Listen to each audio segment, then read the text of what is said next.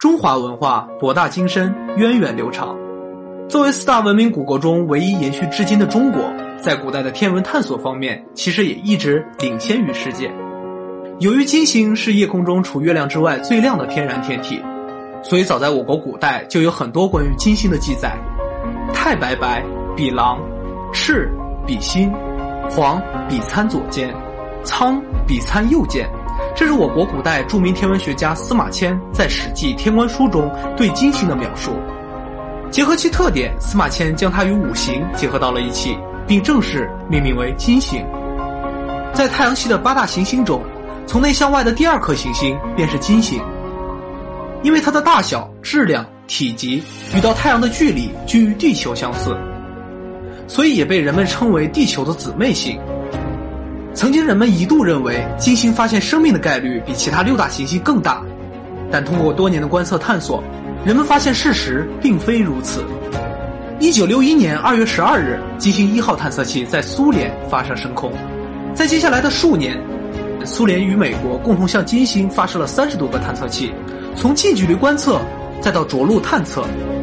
金星周围有着浓密的大气层和云层，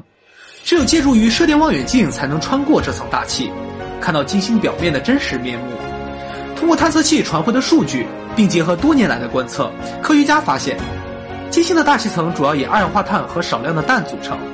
时常降落具有腐蚀性的酸雨，质量为地球大气质量的九十三倍。表面压力更是地球表面压力的九十二倍左右，这就相当于水下一千米所承受的压力。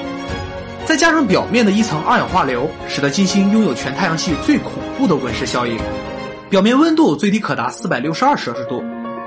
而距离太阳最近的水星表面最高温度也只有四百二十摄氏度左右。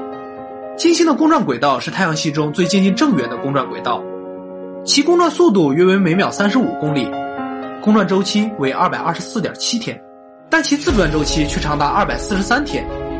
也就是说，金星的自转恒星日比一年的时间还要长。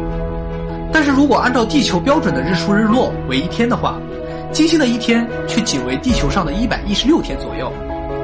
这是因为金星的自转方向与天王星一致，均为自东向西自转，区别于其他六大行星的自西向东自转，这就导致了。在自西向东公转的过程中，金星的自转加速了金星表面的昼夜交替。舰长总结：虽然金星看起来与地球相似，但它却不适合人类生存。好了，本次的航行就要结束了，我是舰长，带你穿梭科学世界。